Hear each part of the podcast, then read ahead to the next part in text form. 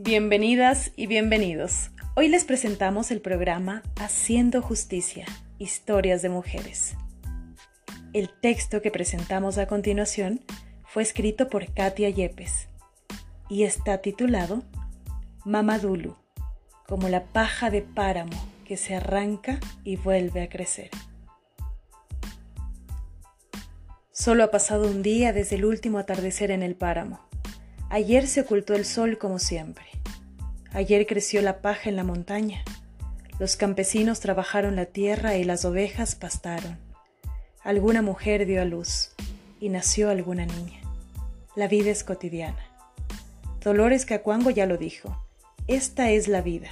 Un día mil muriendo, mil naciendo, mil muriendo, mil renaciendo.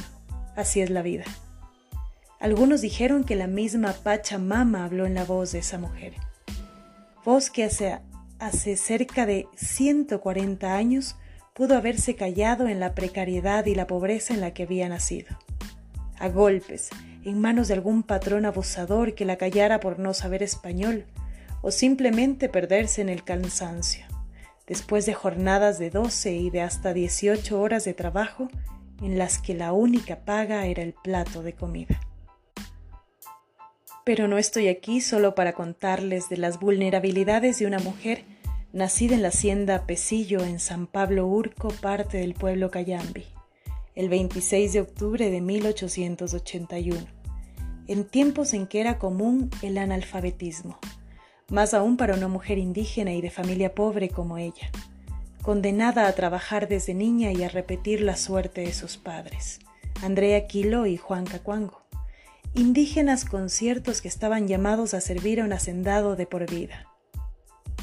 Estoy aquí para relatar cómo hizo esta mujer para ser escuchada, cómo decidió abrazar la cotidianidad del campo y hacerla metáforas que inspiran e influyen aún ahora, y que en su momento levantaron en pie de lucha a su pueblo en la conquista de los derechos civiles y políticos sus derechos económicos, a acceder a remuneraciones sobre su trabajo, derechos a ser representados y a vivir sin violencia.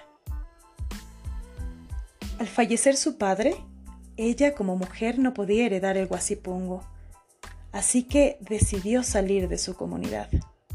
Bien dicen que las conquistas se logran un paso a la vez, y su lucha fue literalmente a pie. Primero cuando viajó para trabajar como sirvienta en una casa en Quito, ciudad donde aprendió por su cuenta el español y llegó a conocer que tiene derechos. Así que decide reclamarlos. De vuelta a su comunidad se cuenta que hizo más de 85 caminatas a pie a Quito, en donde organizó junto con otros líderes la lucha por la reivindicación de sus derechos. Formó parte de la lucha indígena de 1919, en la misma hacienda que la vio crecer, alimentar animales, cargar agua y cegar la quinoa. Lucha en la que a pesar de que la victoria fue del patrón, se consiguió el pago de un salario de dos reales para los hombres y un real para las mujeres. Ella veía más allá de la realidad, soñando en cómo debían ser las cosas.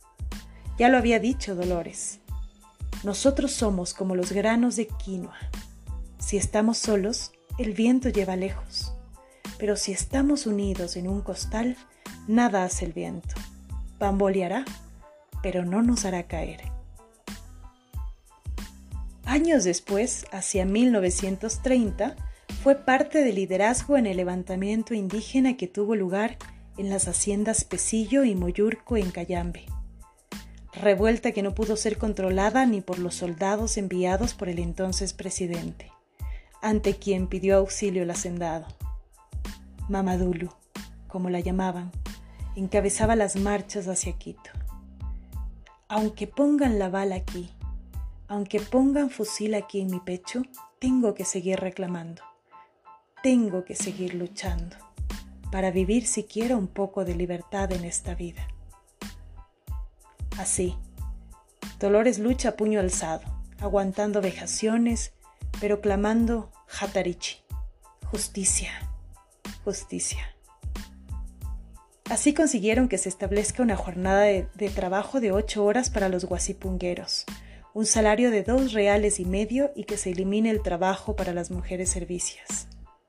Para 1945 creó la Federación Ecuatoriana de Indios, primera organización indígena.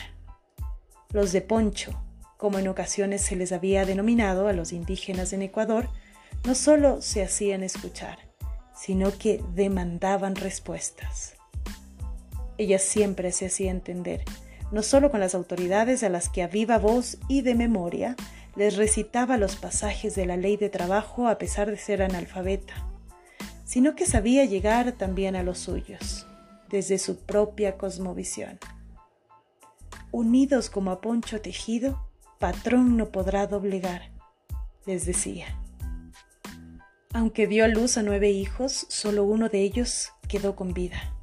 Los demás habrían fallecido en las asesinas manos de la necesidad y las enfermedades que acechan a la población sin recursos.